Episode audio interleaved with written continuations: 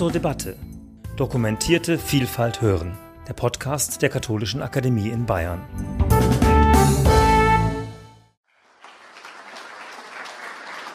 Vielen herzlichen Dank, lieber Herr Rade. Ich bin äh, sehr angetan von dem Konzept der biblischen Tage überhaupt, aber auch der Apostelgeschichte im Besonderen. Und ich erlaube mir mit dem Lesen des Schlusses der Apostelgeschichte zu beginnen. Ich lese also Apostelgeschichte 28, 16 bis 31. Als sie in Rom ankamen, erlaubte man Paulus, für sich allein zu wohnen mit einem Soldaten, der ihn bewacht. Es geschah aber nach drei Tagen, dass er die ersten der Juden zusammenrief. Als sie zusammengekommen waren, sagte er zu ihnen, ich Männerbrüder, der ich nichts gegen das Volk oder die Sitten der Völker getan habe, wurde als Gefangener in die Hände der Römer übergeben, die mich, nachdem sie mich verhört hatten, entlassen wollten weil bei mir nichts vorlag, was todeswürdig wäre.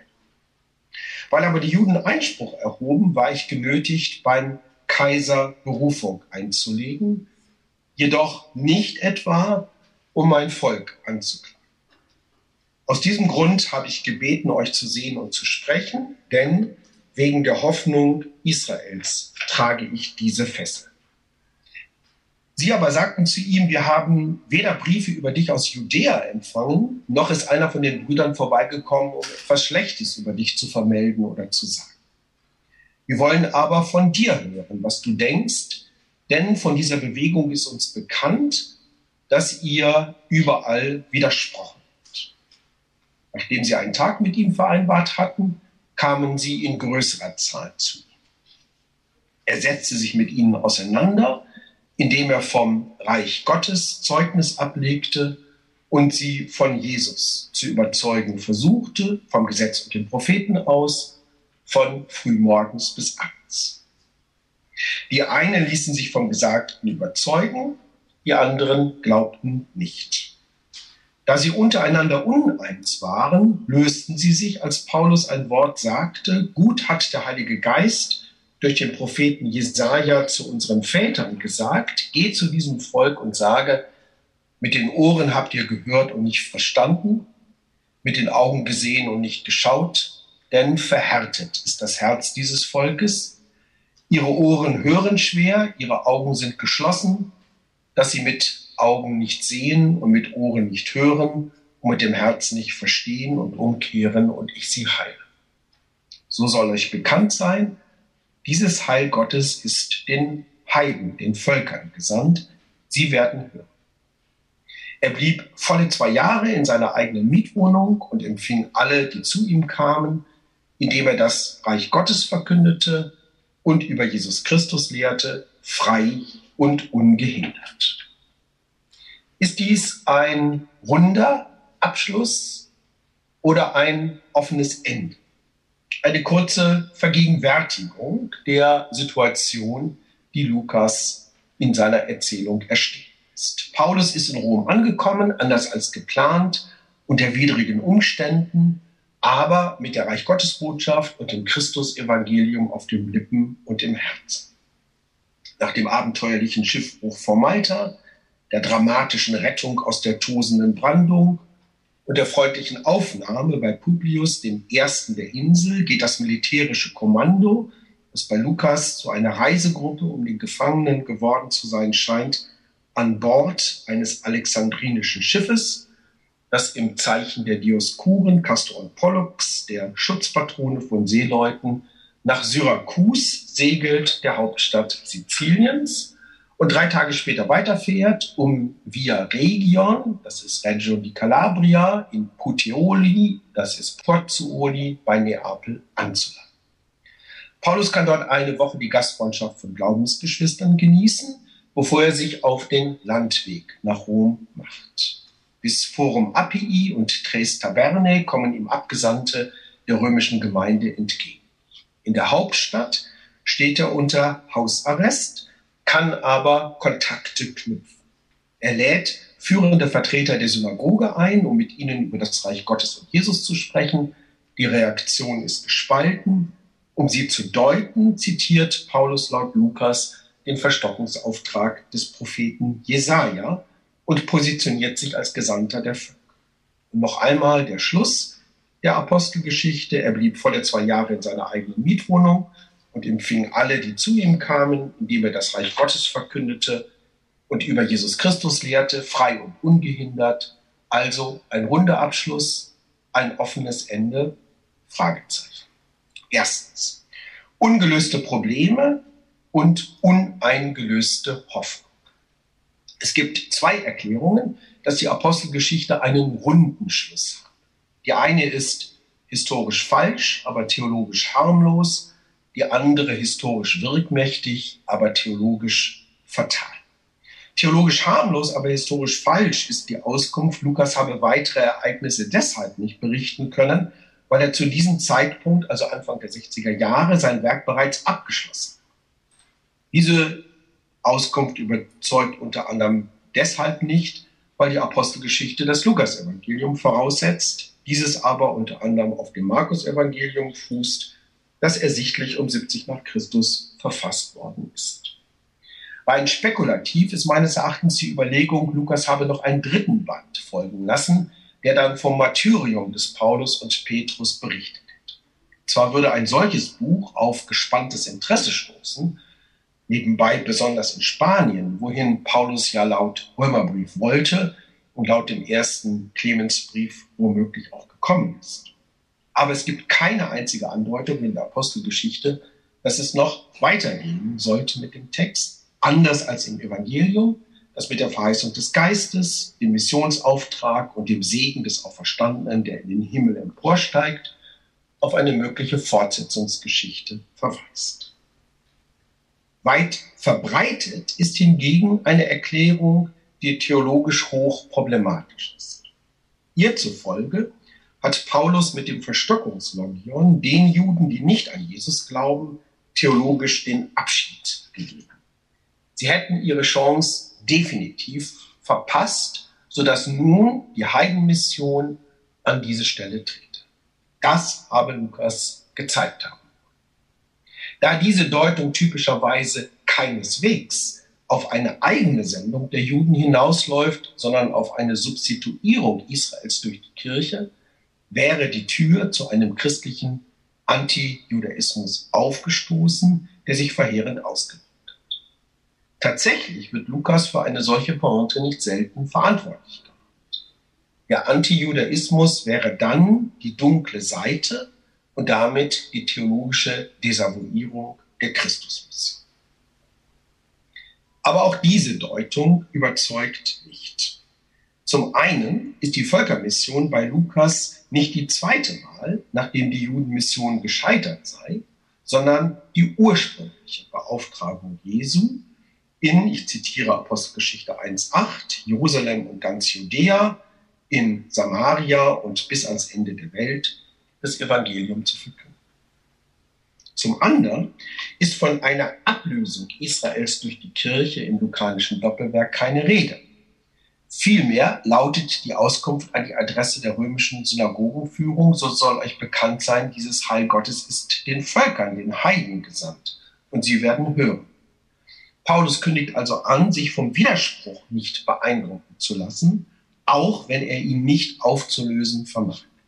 Die Völkermission muss mit dem Nein der allermeisten Juden zu Jesus leben. Ähnlich liegt es bei der Nachbesprechung der Predigt in der Synagoge von Antiochia Pisidia. Ich zitiere Apostelgeschichte 13, die Verse 46 bis 47. Euch musste das Wort zuerst verkündet werden, da ihr es abweist und euch selbst als des ewigen Lebens nicht würdig erachtet. Siehe, wir wenden uns an die Völker. Denn so hat uns der Herr geboten, ich habe dich bestimmt, Licht der Völker zu sein, zum Heil bis ans Ende der Welt. Auch das ein Jesaja-Zitat. Zwar wird auch diese Ansage häufig als Abkehr von den Juden und Ablösung von Israel gedeutet, aber der Fortgang der Erzählung zeigt, dass dies nicht der Fall ist. Vielmehr wird zum einen das zuerst deutlich, dass die Erwählung Israels zum Ausdruck bringt. Zum anderen wird den Juden, obgleich sie nicht an Jesus glauben, eine Ausweitung des Gottes Heiles auf die Völker angekündigt. Diese Universalität aber ist der genuine Horizont Israels, eine Konsequenz des Monotheismus, wie Lukas vorzugsweise an den Psalmen fest. In seinen Verteidigungsreden, die der Überstellung nach Rom vorangehen, ist von einem angeblichen Ende Israels keine Rede. Vielmehr verweist Paulus vor den Statthaltern Felix und Festus auf seine Gesetzestreue. Vor König Agrippa und dessen Schwesterfrau Berenike verweist er auf die Verheißung der Väter, den Segen für alle Völker, der durch Jesus bejaht wird. Der lukanische Fokus liegt also noch einmal auf der Öffnung für die Völker.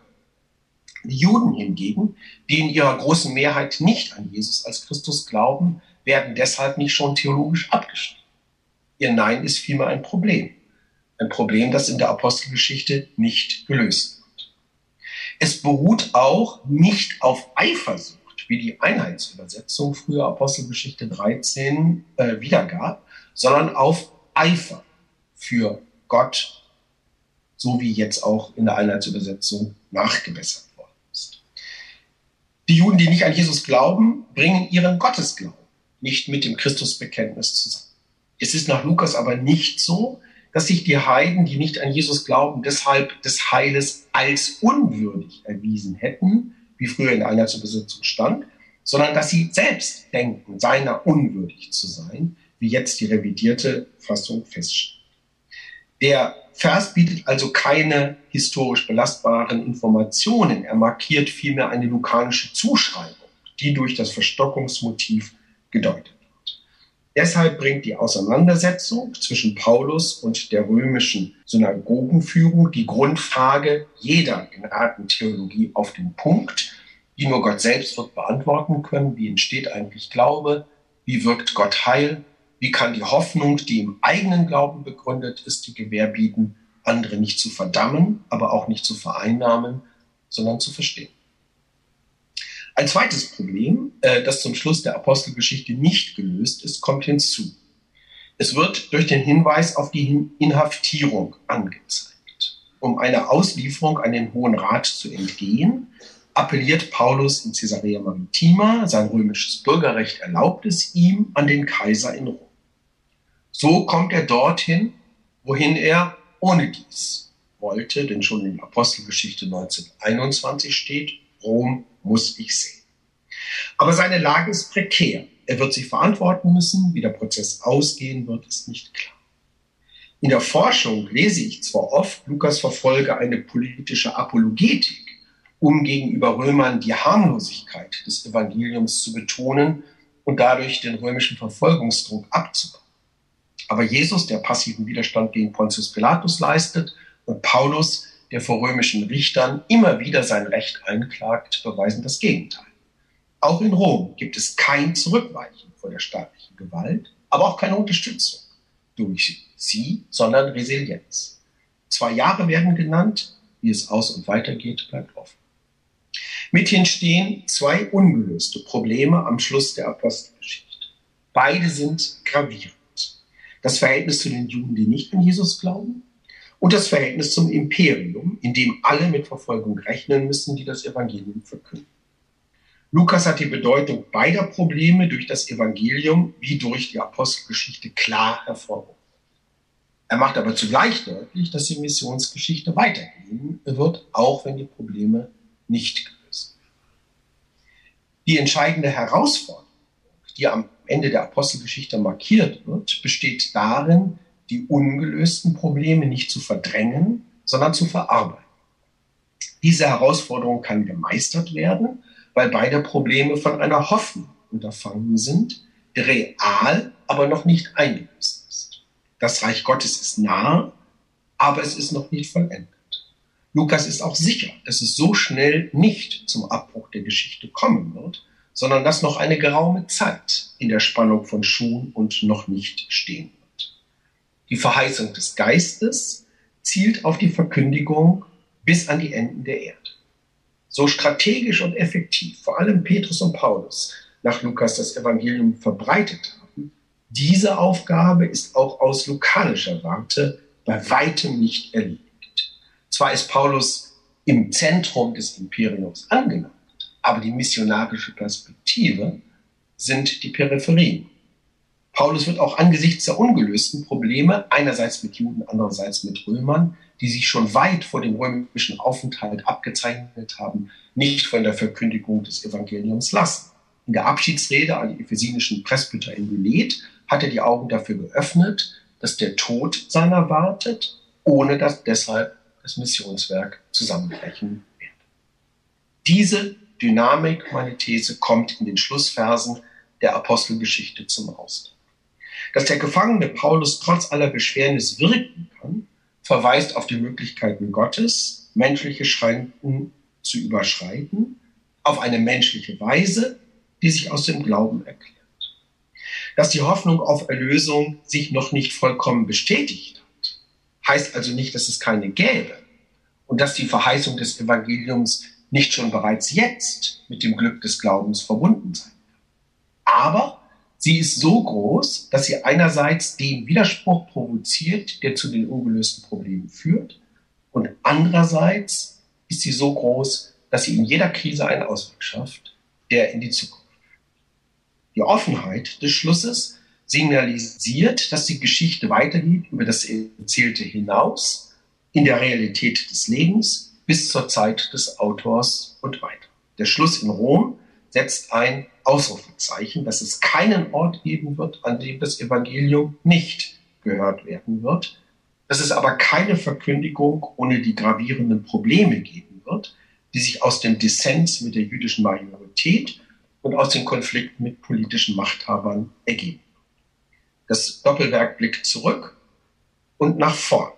Denen, die skeptisch oder neugierig sind, macht es deutlich, woher die neue religiöse, ethische, philosophische Bewegung kommt, die sich Weg nennt und wofür sie steht, damit sie einschätzen können, wie sie sich wahrscheinlich in Zukunft entwickeln wird. Denjenigen, die zum Glauben kommen, vergegenwärtigt es ihre eigene Geschichte, sodass sie sowohl die Herausforderung der Gegenwart besser verstehen, als auch Orientierung für die Zukunft besser gewinnen in der sie nicht kopieren können, was gewesen ist, aber die Impulse aufnehmen können, die in der Anfangszeit gesetzt. Schauen wir uns die beiden angezeigten Probleme näher an. Zweitens das Verhältnis zu den Juden.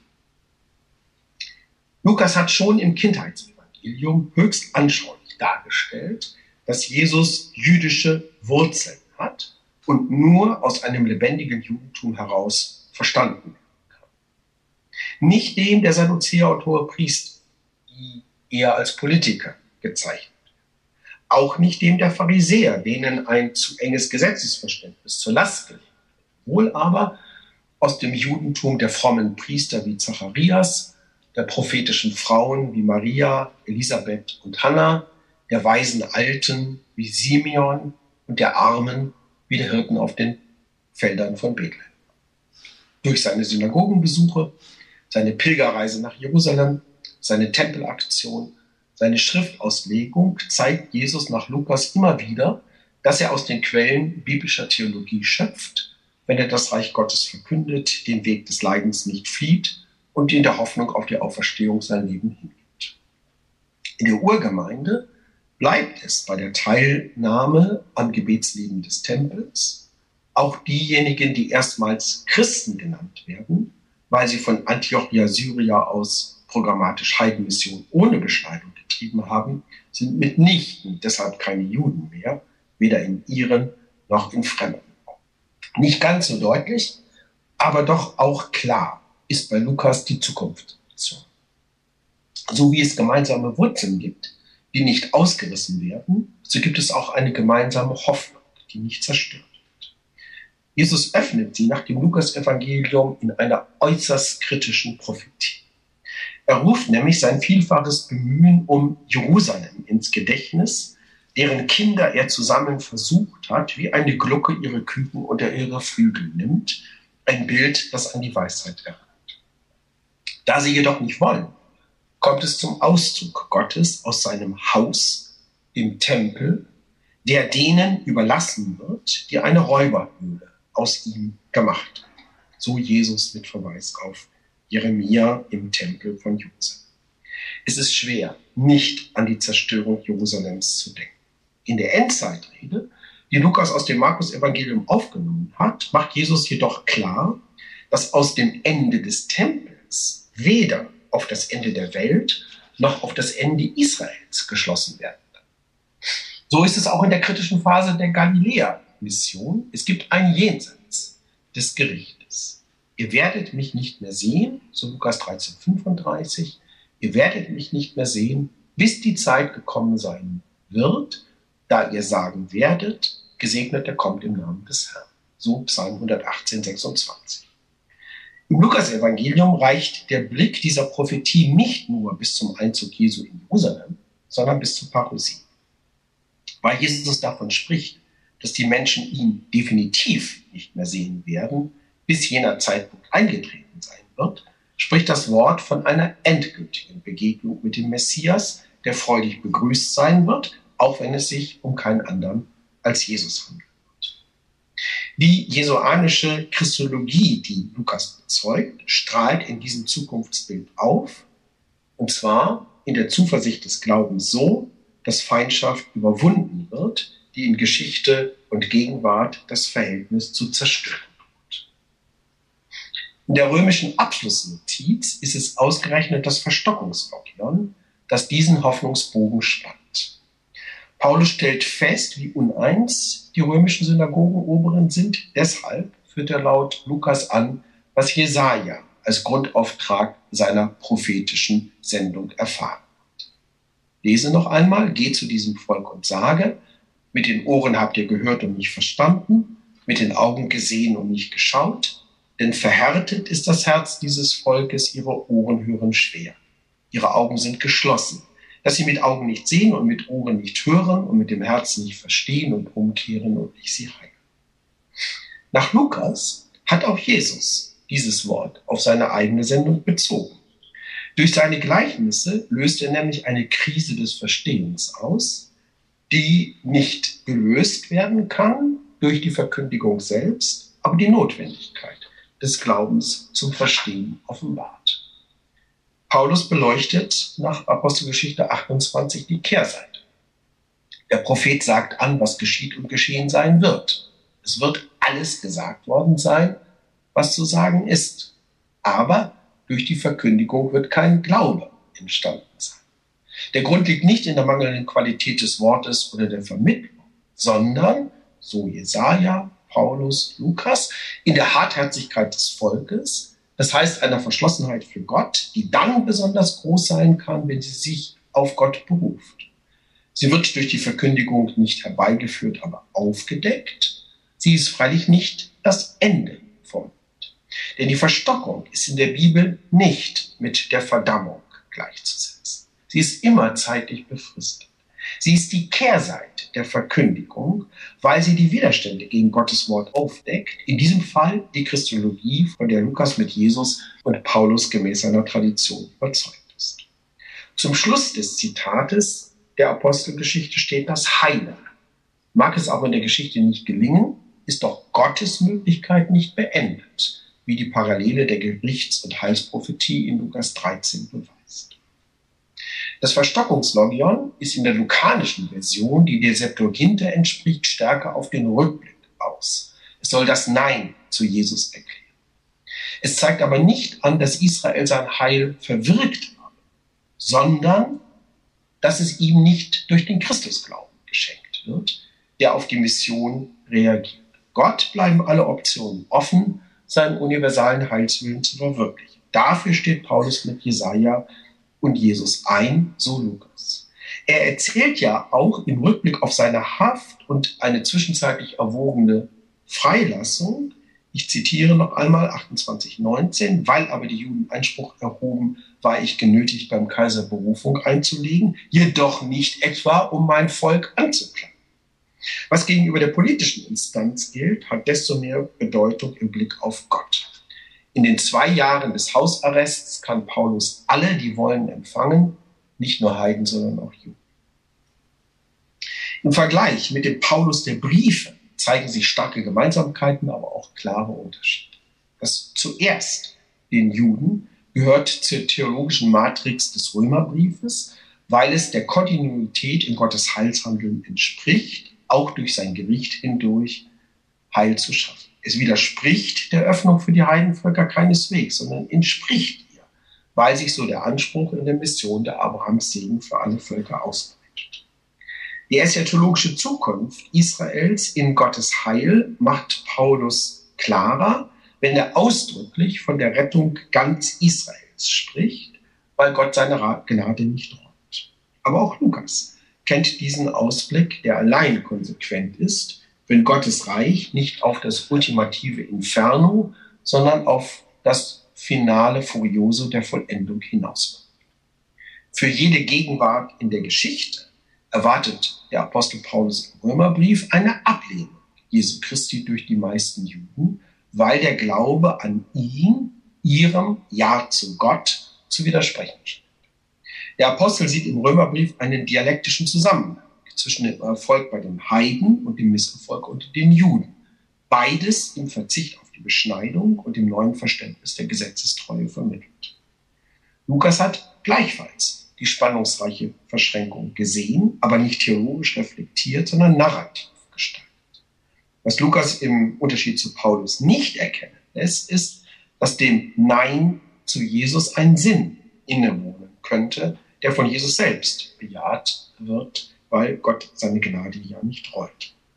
Diese Einschränkung irritiert nicht den Eindruck, dass die lukanische Missionskonzeption von strukturellem Antijudaismus frei ist. Sie zeigt aber eine Grenze.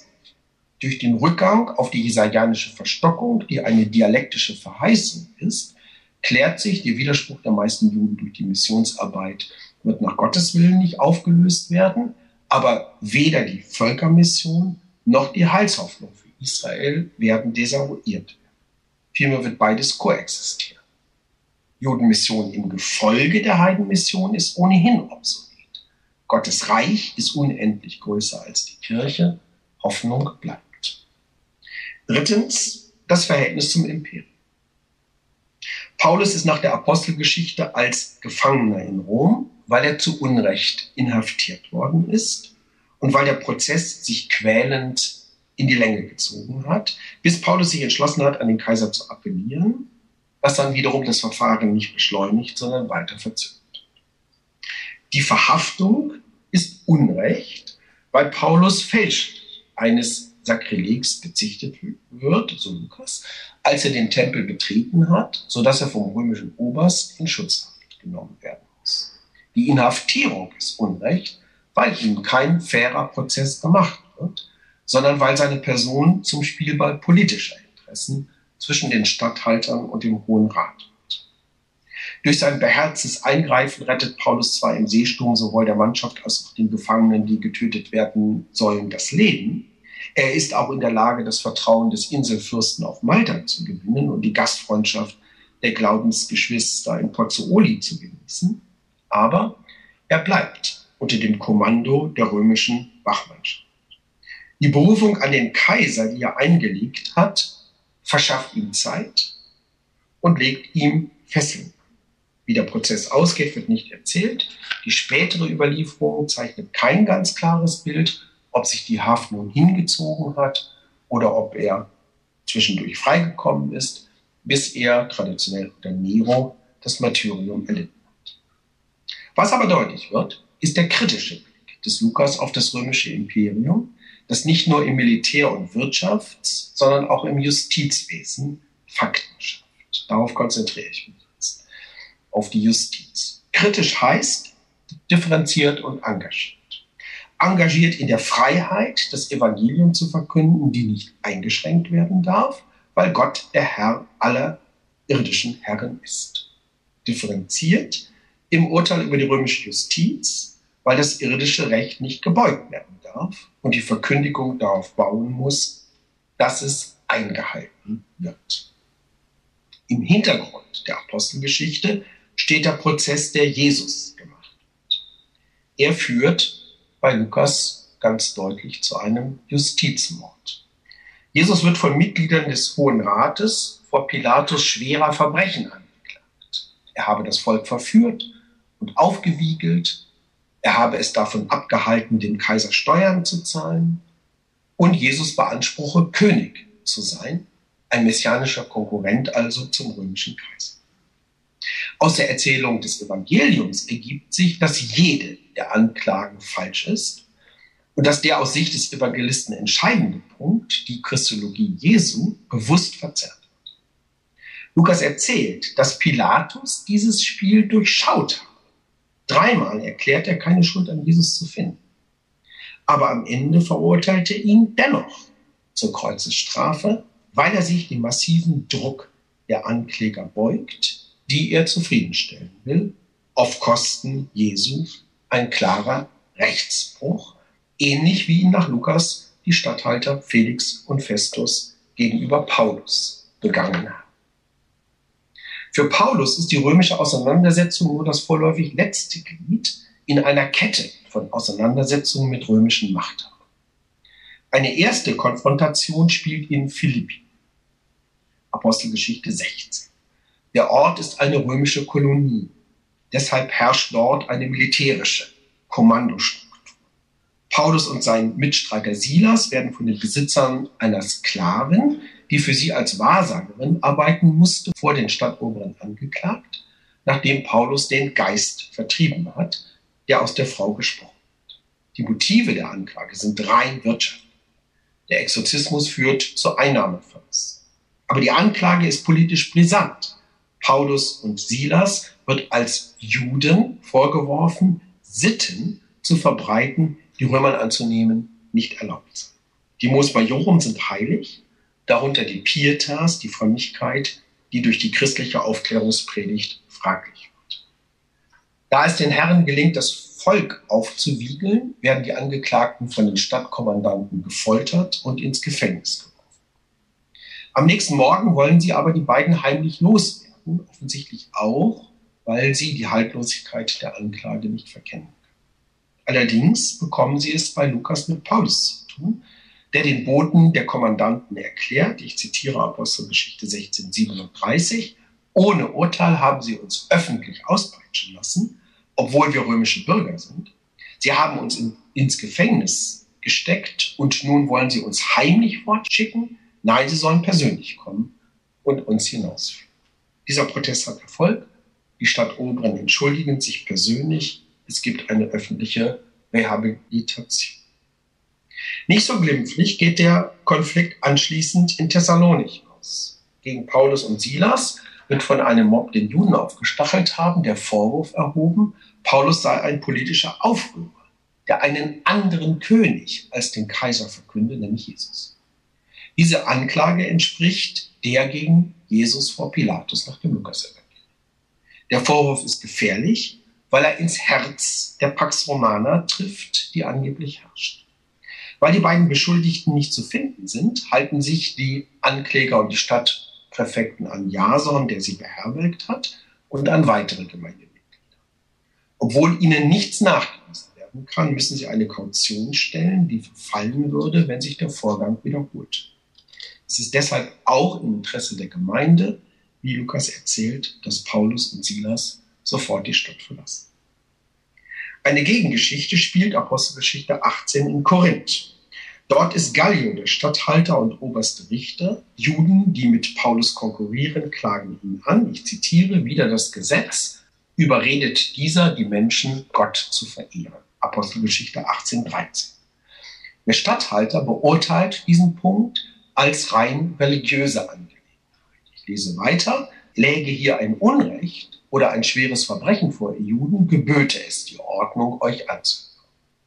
Wenn es aber Streitigkeiten über Lehre und Namen und das Gesetz bei euch gibt, seht ihr zu. Darüber will ich nicht Richter sein.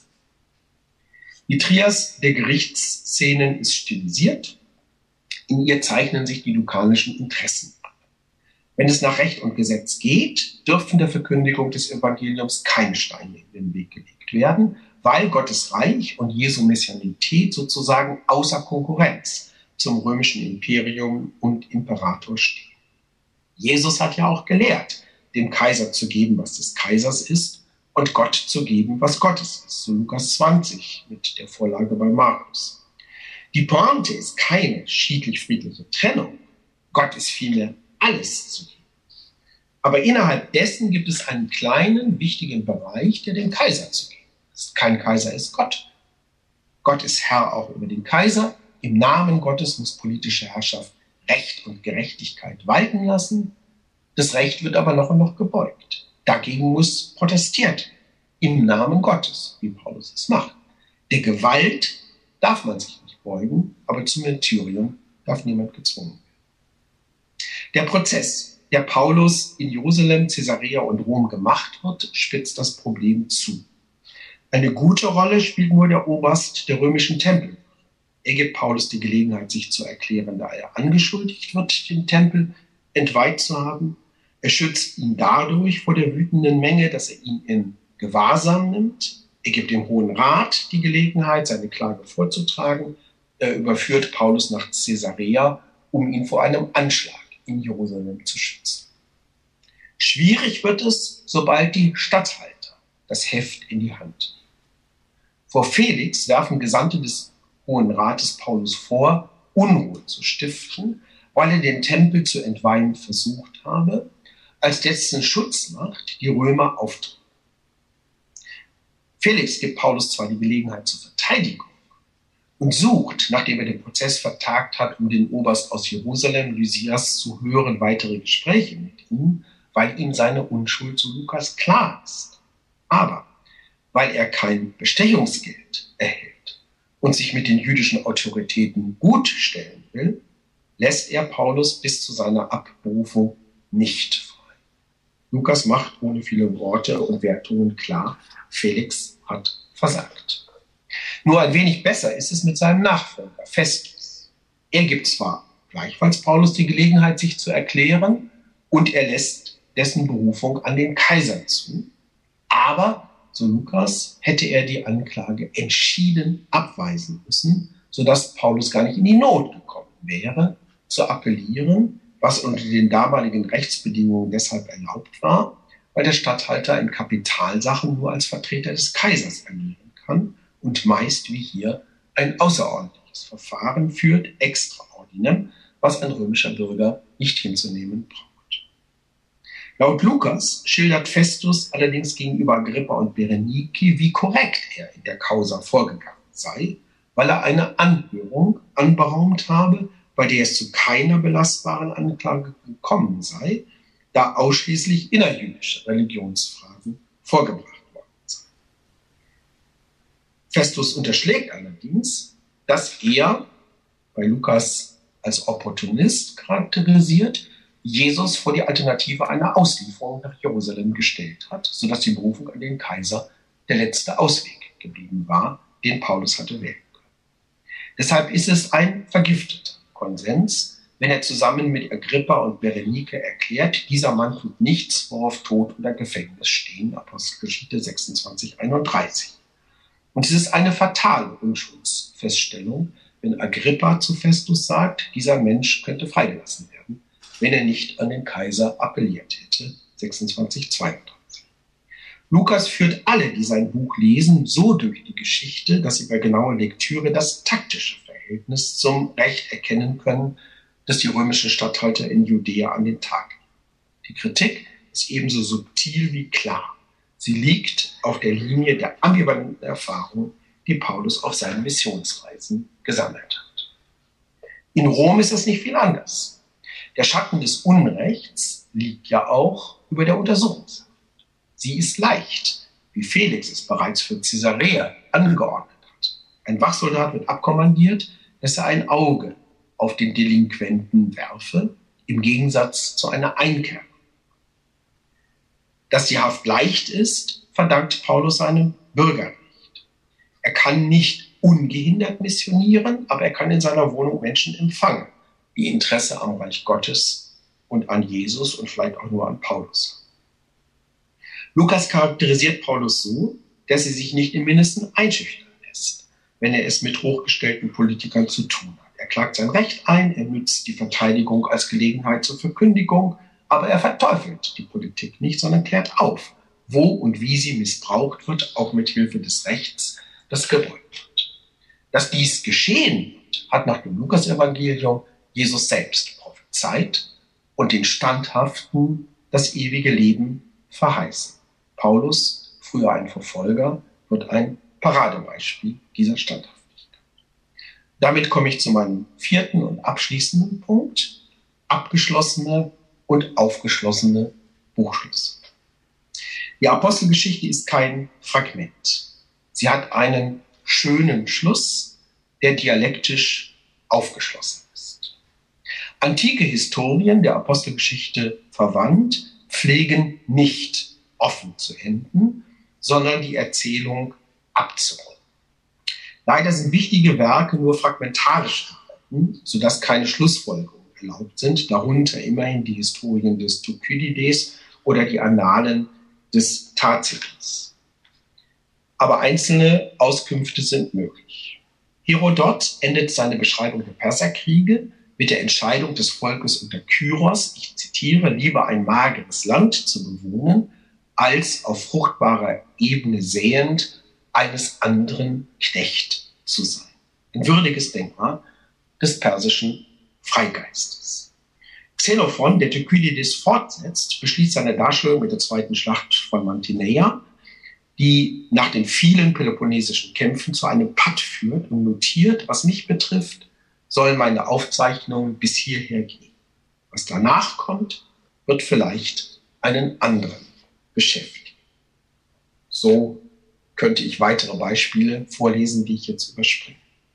Nicht anders als die griechischen halten es die römischen Schriftsteller. Caesar beschließt die Bello Gallico mit einem genauen Bericht über den erfolgreichen Abschluss des Feldzugs, verbunden mit der Erwartung einer dankbaren Bestätigung aus Rom. Sein Sekretär Aulus Hirtius beendet den Nachtrag mit einer Eloge auf den friedliebenden und rechtstreuen Caesar. Sein Buch De Bello Civili beendet Caesar mit einer Übersicht seiner Erfolge und der Ankündigung des Folgebuches über den Alexandrinischen Krieg. Und weitere Beispiele, die ich jetzt wieder übergebe. Biografien enden gattungstypisch mit dem Tod des Protagonisten, so durchweg bei Sueton und auch im umfangreichen Werk des Curtius Rufus über Alexander den Großen oder in Philos Streitschrift gegen den Antisemiten Flaccus. Die Parallelbiografien Plutarchs führen regelmäßig auf einen Vergleich zu, der politische Bedeutung mit moralischem Charakter korreliert. Ähnlich geordnet liebt es der jüdische Historiograph Flavius Josephus. Sein jüdischer Krieg endet mit der Erklärung, ich zitiere, hier sind wir am Ende der Geschichte, die wir versprachen, mit aller Sorgfalt für jene aufzuschreiben, die erfahren wollten, in welcher Weise der Krieg zwischen den Römern und den Juden geführt wurde. Das Urteil darüber, wie der Stoff dargelegt worden ist, bleibe den Lesern überlassen. Was hingegen die Wahrheit anbelangt, so möchte ich nicht zögern, mit Entschiedenheit zu behaupten, dass ich auf sie allein die ganze Schrift hindurch mein Augenmerk gerichtet habe. Mit bibliografischen Notizen beendete er die Antiquitatis. Ich zitiere, hiermit beschließe ich meine Altertümer, die aus 20 Büchern und 60.000 Zeichen bestehen, bevor er dann weitere Projekte ankündigt. Jetzt könnte ich auch durch die frühjüdische Literatur gehen und wir würden jeweils abgerundete Schlüsse finden. Sie ahnen, dass es auch bei den jüdischen Propheten Biografien so ist, dass sie mit dem Tod enden. Die biblischen Geschichtsbücher halten es nicht anders. Das erste Buch der Makkabäer endet mit der Ankündigung einer Fortsetzung, nachdem erzählt worden war, wie Johannan Hyrkanos einen Anschlag vereitelt hat. Das zweite Buch der Makkabäer, das nicht diese Fortsetzung ist, hat einen Epilog. Ich zitiere: Nikanor ist umgekommen. Von jener Zeit an wurde die Stadt von den Hebräern beherrscht. So beende ich mein Wort, worauf ein kurzer Werbespruch. Das Buch Esther schließt mit einer redaktionellen Notiz, wer es zum Purimfest überbracht habe. Das Buch Judith mit der Nachricht vom Tod der Heldin. Das Buch Tobit mit der Nachricht vom Tod des Helden, der noch vom Ende Nebukadnezars gehört hat. Das Buch Nehemia mit einer Rechenschaft des Statthalters in Form eines Gebetes. Das zweite Buch der Chronik sieht zum guten Schluss in der Befreiung aus dem babylonischen Exil die Erfüllung dessen, was Jeremia prophezeit hat. Diese Liste ließe sich verlängern. Die Paganen wie die jüdischen und alttestamentlichen Schlusspointen passen zum Geschichts- und Menschenbild der Kultur. Die pagane Geschichte kennt Episoden, Phasen und Epochen, die am besten im Rückblick dargestellt und durch ethische Bewertungen für das Lesepublikum, nämlich die Elite der Gesellschaft, aufgeschlossen werden. Die Lesen sollen Lehren aus der Geschichte ziehen. Historia magistra vitae heißt es bei Cicero. Denn es gibt charakteristische Muster und typische Erfahrungen, die sich in einem mythischen Weltbild aus der Wiederkehr des Gleichen erklären. Im Mittelpunkt stehen Helden, Männer, die ihr Leben riskieren, Kämpfer, die auf Siege erpicht sind, Schurken, die von der gerechten Strafe ereilt werden. Allerdings auch Philosophen, die zum Teil äh, ihr Leben hingegeben. Bei Plutarch ist die Anthropologie hellenistisch zivilisiert. Sie bleibt eine Galerie starker Männer, die große Schwächen haben können. Die biblische und frühjüdische Historiographie bewegt sich hingegen im Raum des geschichtsmächtigen Handelns Gottes, der durch Segen und Fluch Wirkungen erzielt. Sie versuchen, seinen Fingerzeiten auf die Spur zu kommen, wenn sie beschreiben, was war, um zu verstehen, was ist und zu gestalten, was wird. Die Matrix bildet die Verheißungstreue Gottes. Sie bleibt gültig, auch wenn Israel untreu wird. Sie schafft Zukunft, wo diese Zukunft durch Menschen versperrt scheint. Sie vergegenwärtigt durch Geschichtsschreibung die Vergangenheit, weil Gott ein Gedächtnis seiner Taten stiftet, wie es im Psalm 111 heißt. In diesem Horizont werden nicht nur Siege gefeiert und Niederlagen getrauert, sondern auch Gewinne aus Verlusten bilanziert, Aufbrüche in Abbrüchen, Wenden in Enden, Lichtblicke in tiefer Dunkelheit.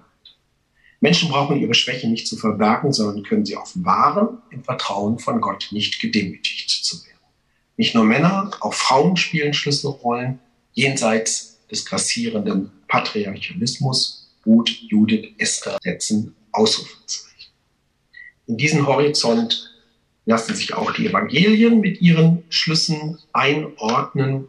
Ich äh, komme zum Abschluss, also zum offenen Ende, zum Beginn der Diskussion mit einer knappen Reflexion. In dieser Linie einer Theologie der Hoffnung steht die Apostelgeschichte. Sie setzt nach dem Lukas-Evangelium, das über sich selbst hinausweist, neu an. Sie beschreibt kein Ende, sondern einen Anfang, nämlich die weltweite Mission, die wahrmacht, dass es einen Gott gibt für alle. Diese Entwicklung steht im Zeichen der Auferstehung Jesu. Er ist kein anderer als der Mann aus Nazareth, der auf Golgotha hingerichtet wurde. Er ist es nun in der Kraft Gottes zur Rechten des Vaters erhöht. Er ist es, der wiederkommen wird, um Gottes Reich zu vollenden. Der offene Schluss der Apostelgeschichte ist ein stummes Bekenntnis zur Auferstehung Jesu. Solange die Zeit währt, wird es dabei bleiben, dass den Völkern das Evangelium verkündet. Es wird dabei bleiben, dass sich die Mehrheit der Juden dem Christusglauben verweigert. Es wird auch dabei bleiben, dass im Namen Jesu kein Gottesstaat, sondern eine Kirche errichtet wird, die sich vom Imperium kategorial unterscheidet und deshalb die Fähigkeit der Kritik entwickelt. Die Völkermission, die Spannung zu den allermeisten Juden, die Konflikte mit politischer Autorität gehören wechselseitig zusammen, weil die Verkündigung öffentlich ist und aus jüdischen Wurzeln universal. Diese Hoffnung ist in der Kirche beheimatet, aber sie ist unendlich größer als sie.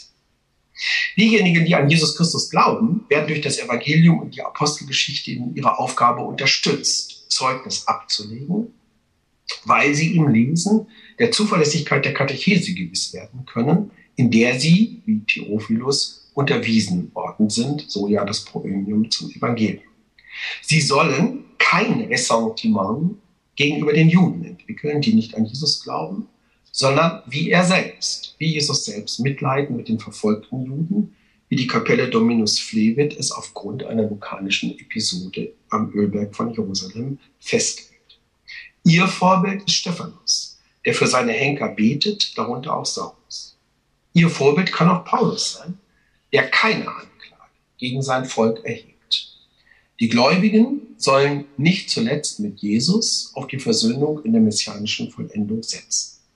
Petrus hat von der vollen Wiederherstellung Israels besprochen, Apostelgeschichte 3,21. Paulus stellt seine Verteidigung ins Zeichen der Auferstehungshoffnung und erklärt, wegen der Hoffnung Israels vor Gericht zu stehen. Für Lukas ist es entscheidend, dass der Weg weitergeht. Es sind entscheidende äh, erste Etappen in der Mission Jesu und seiner nachösterlichen Jüngerschaft er in seinen zwei Büchern beschrieben hat. Der Weg geht weiter, weil er von Gott selbst gebahnt wird. Deshalb ist der Schluss seines Buches nicht abgeschlossen, sondern aufgeschlossen. Die Apostelgeschichte endet offen, denn die Zukunft ist offen. Vielen Dank für Ihre Aufmerksamkeit.